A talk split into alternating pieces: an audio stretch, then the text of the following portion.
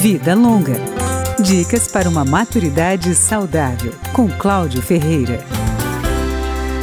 O Tribunal de Justiça do Distrito Federal abriga a Central Judicial do Idoso, que atende pessoas com mais de 60 anos que tenham seus direitos ameaçados.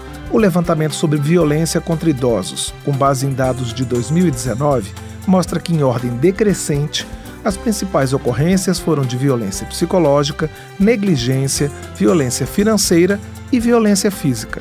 A violência psicológica correspondeu a 26% dos registros. Foram agressões verbais ou gestuais, humilhações que restringiram a liberdade dos mais velhos ou isolamento do convívio social. A seguir veio a negligência, que é a omissão de cuidados por parte da família ou do Estado. Além da violência financeira e da violência física, também houve ocorrências de abandono, tanto em relação à família quanto ao Estado.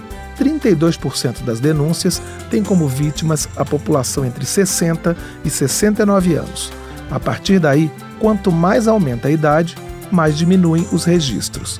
Um dado preocupante é que 65% dos agressores são os filhos das vítimas, 19% são outros familiares e 7% são amigos, vizinhos ou cuidadores.